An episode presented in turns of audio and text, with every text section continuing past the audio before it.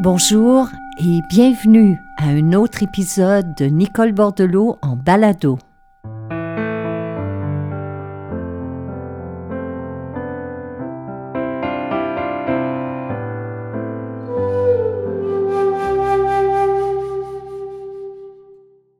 Les gens de mon entourage vous le diront, j'ai la pire des mémoires en ce qui concerne les anniversaires de mes proches ou de mes amis.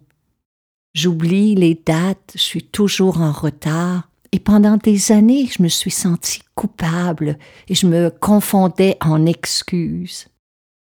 La semaine dernière, via Messenger, je recevais un message d'une de mes grandes amies. En fait, ça fait 40 ans que nous nous connaissons et c'était son anniversaire. Et sans exagération, ça doit faire 35 ans que j'oublie de lui souhaiter bonne fête le jour même. Et pour elle, c'est comme sacré. Alors chaque année, elle me fait parvenir un message pour me rappeler de me sentir coupable d'avoir oublié sa fête. Et elle le fait avec un humour qui est décapant. Mais c'est sûrement grâce à elle qu'au fil du temps, j'ai fait la paix avec le fait que j'oublie les anniversaires, j'oublie de consulter mon calendrier numérique, j'oublie de vérifier mon agenda. Elle m'a accepté comme je suis et moi je l'accepte et j'accepte et j'honore le fait qu'elle considère que je devrais me sentir coupable de ne pas lui avoir souhaité bonne fête la journée même. Et si je vous parle de cela aujourd'hui, c'est que j'ai reçu un courriel il y a quelques jours d'une grand-mère de 84 ans qui me disait se sentir coupable de ne pas pouvoir garder ses petits-enfants.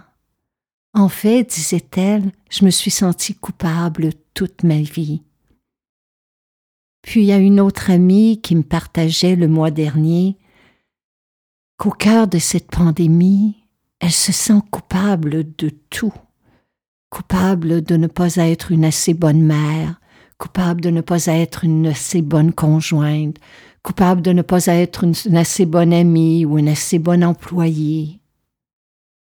Mais la goutte qui a fait déborder le vase et qui m'a incité à choisir la culpabilité comme le sujet de ce balado d'aujourd'hui, c'est ce message très touchant d'un homme de 65 ans qui m'a parlé de la culpabilité que lui infligeait un proche malade et à quel point ce sentiment nuisait à sa santé. Alors cette semaine, mes chers amis, nous explorons ensemble la culpabilité.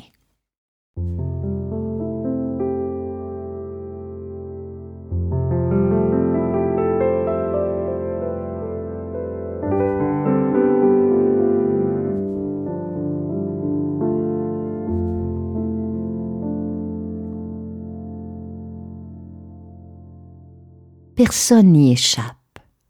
Au cours de notre vie, à un moment ou l'autre, nous allons tous nous sentir coupables de quelque chose, car nous allons faire des erreurs, commettre des maladresses, nous tromper.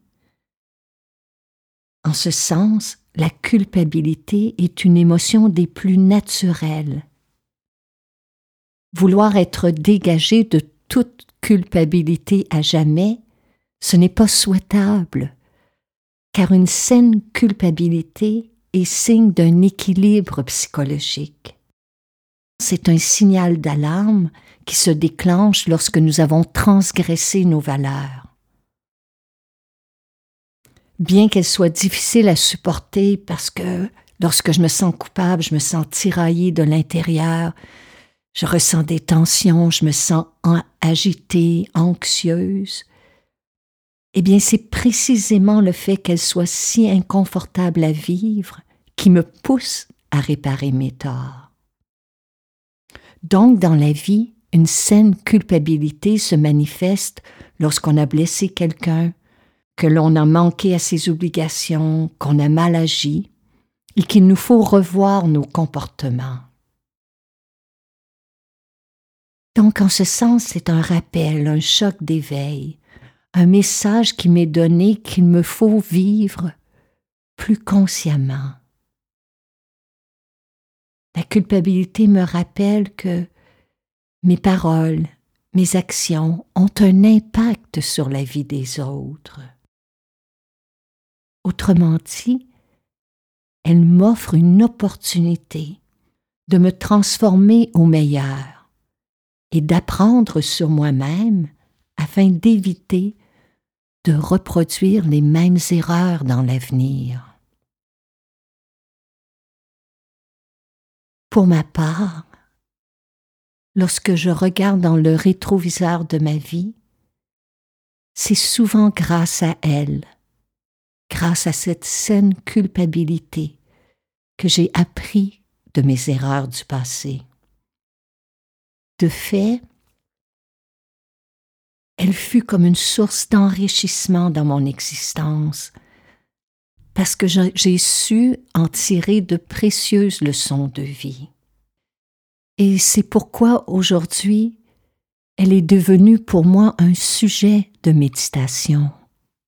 En méditant, vous le découvrirez par vous-même on arrive à faire la différence entre une saine culpabilité, celle qui, je le rappelle, me ramène sur le droit chemin de mes valeurs, me permet d'être cohérente, me permet de me transformer au meilleur, et au besoin de me libérer d'une culpabilité qui serait malsaine.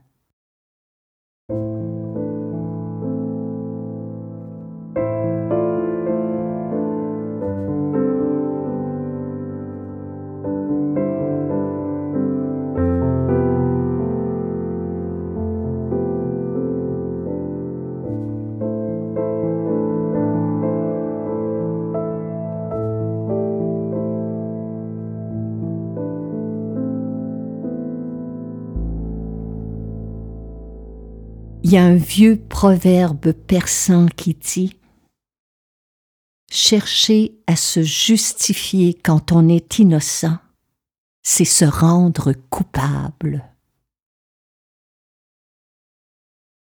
C'est pour cela qu'il est essentiel, sur le chemin spirituel, d'être capable de distinguer par nous-mêmes entre une culpabilité qui est saine et celle qui est malsaine c'est là la responsabilité qui nous est confiée. Il y a quelque temps déjà, j'ai appris que la culpabilité toxique, celle qui est malsaine, pour notre santé, pour notre bien-être psychologique, pouvait en dissimuler une autre, celle qu'on nomme la culpabilité camouflage. Cette forme de culpabilité se dissimule derrière un masque. Donc ici, la culpabilité sert de paravent, d'excuse, elle camoufle autre chose. Imaginons par exemple que vous avez une personne dans votre entourage qui est envahissante, que cette personne vous appelle à tout moment pour vous demander de l'argent, des services, qu'elle vous parle continuellement d'elle, de ses problèmes, de ses difficultés, mais sans jamais s'informer de vous ou si c'est un bon moment pour en discuter. Puis arrive un jour où, au lieu d'adresser la situation, d'en parler avec la personne, vous choisissez simplement de l'ignorer, de ne plus prendre ses appels. C'est ici que la culpabilité camouflage entre en scène. On la nomme ainsi parce qu'elle dissimule différentes émotions comme le fait d'avoir peur peut-être d'avoir blessé cette personne, ou la colère que l'on ressent contre soi-même de ne pas avoir eu le courage d'adresser la situation, ou même encore de la tristesse pour cette personne qui est seule, ou de la tristesse pour soi-même. Cette forme de culpabilité est pernicieuse, car elle nous sert d'excuse pour éviter de s'assumer, pour éviter une conversation qui, oui, risque d'être inconfortable, mais elle est aussi un frein à notre épanouissement personnel et peut-être à la transformation d'une amitié qui peut devenir plus profonde et plus réelle. La découverte d'une culpabilité camouflage nous donne aussi des clés pour apprendre à transformer des situations dans notre vie.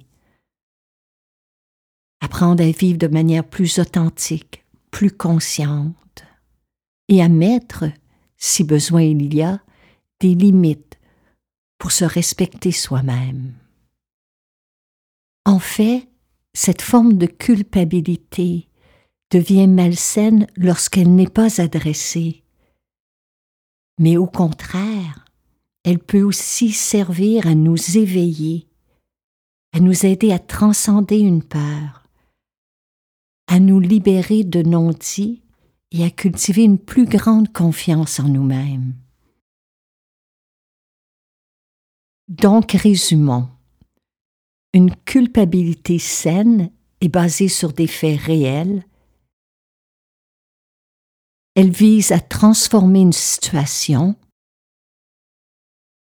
Elle nous permet d'apprendre de nos erreurs, de nous améliorer et de cultiver aussi l'estime et la confiance de soi.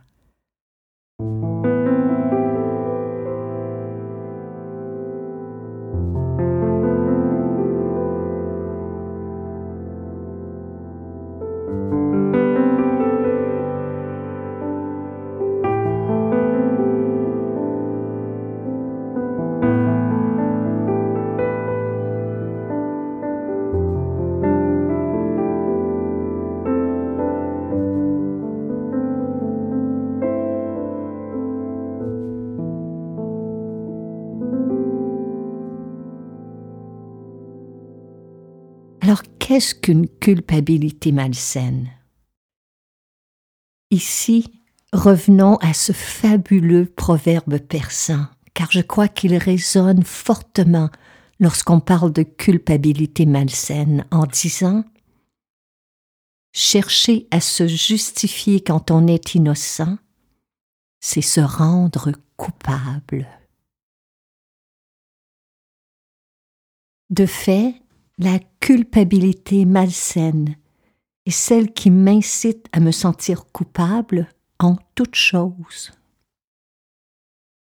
Combien sommes-nous à se faire payer en double, en triple, aujourd'hui, pour des situations du passé qui étaient hors de notre contrôle?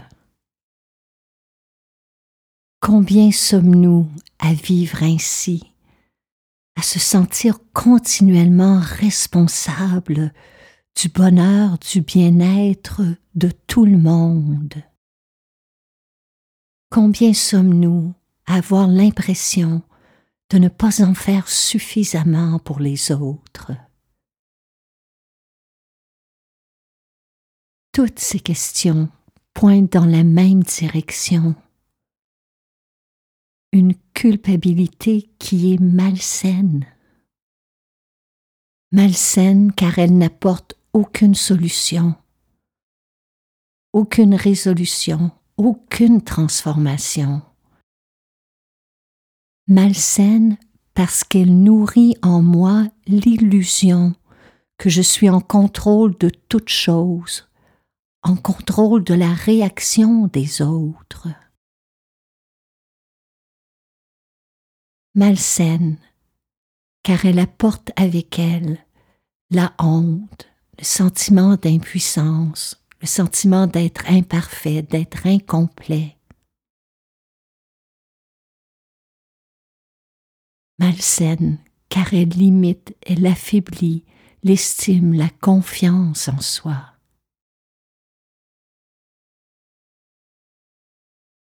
Mais d'où vient-elle? Eh bien, elle peut être transgénérationnelle. Il n'est pas rare, par exemple, de se sentir coupable de mère en fille. On porte en soi la culpabilité comme un lourd héritage familial. Elle peut aussi découler d'attentes, d'idéaux inatteignables, d'une quête incessante de perfection. Et en retour, cette culpabilité ne fait que renforcer une piètre image de soi. Alors qu'une saine culpabilité vise à réparer quelque chose, à transformer quelqu'un, une culpabilité malsaine mène au dénigrement de soi, parce qu'elle ne remet pas en cause un geste ou une action de ma part, mais plutôt la personne que je suis. Voilà pourquoi c'est si essentiel de faire la différence entre une saine culpabilité et celle qui est destructrice dans notre vie. Apprendre à reconnaître les pensées culpabilisantes dans mon esprit. Apprendre à me demander avec bienveillance Qui suis-je sans ces pensées? C'est là l'un des buts de la méditation. Pour nous aider à voir plus clair dans une situation, écrire dans un journal intime est un autre outil fabuleux pour découvrir l'origine de nos culpabilités. Faites-le après une méditation. Saisissez un papier, un crayon et écrivez. Écrivez tout ce que vous ressentez la peur, l'anxiété, la honte, la tristesse, la colère. Faites-le sans vous déprécier, sans dramatiser, mais sans sous-estimer ce que vous vivez. Décrivez de quelle manière une personne, une situation, une circonstance, une expérience a suscité de la culpabilité en vous. Alors la prochaine fois que vous vous sentirez coupable, demandez-vous par exemple s'il y a de la peur derrière cette culpabilité. Apprendre à reconnaître la peur qui se cache derrière notre culpabilité peut être un pas important. Est-ce que j'ai peur de déplaire? Est-ce que j'ai peur de causer du chagrin à quelqu'un? Est-ce que j'ai peur de décevoir? Est-ce que j'ai peur de ne pas être à la hauteur? Puis dans cette forme de culpabilité, il y a fréquemment une certaine colère contre soi-même. Alors écrivez tout ce que vous ressentez sur papier sans vous censurer, afin d'être capable de déraciner la culpabilité malsaine et de la remplacer par des émotions plus positives, plus constructives. Que ce soit en méditant ou que ce soit en écrivant, en fait, lorsqu'on se sent coupable, la première chose à faire, c'est d'évaluer correctement notre niveau de responsabilité de prendre conscience de nos attentes, de nos idéaux parfois inatteignables, mais aussi de nos responsabilités. Et pour ce faire, il faut prendre du recul, s'asseoir avec soi-même, pour mieux comprendre ce qui s'est réellement passé.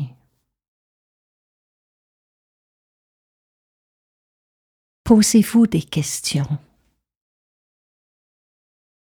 Êtes-vous responsable de cette situation ou est-ce une situation hors de votre contrôle?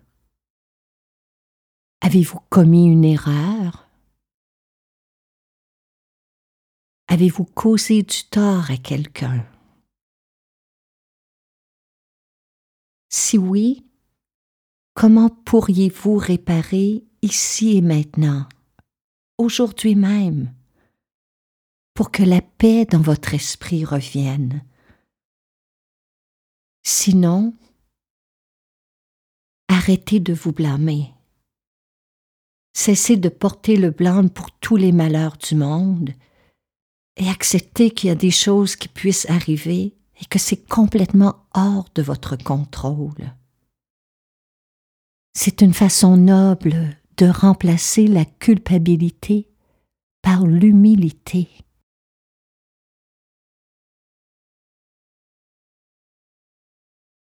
L'essentiel est de se dégager de la culpabilité malsaine ou toxique, car elle ne fait aucun bien, ni à soi ni à l'autre. Non seulement elle ne fait aucun bien, mais elle ne change rien pour le meilleur, ni pour soi-même, ni dans aucune situation. Enfin, le dernier outil que j'aimerais vous proposer aujourd'hui est celui de demeurer en lien, de ne pas laisser la culpabilité vous isoler. Alors parlez-en.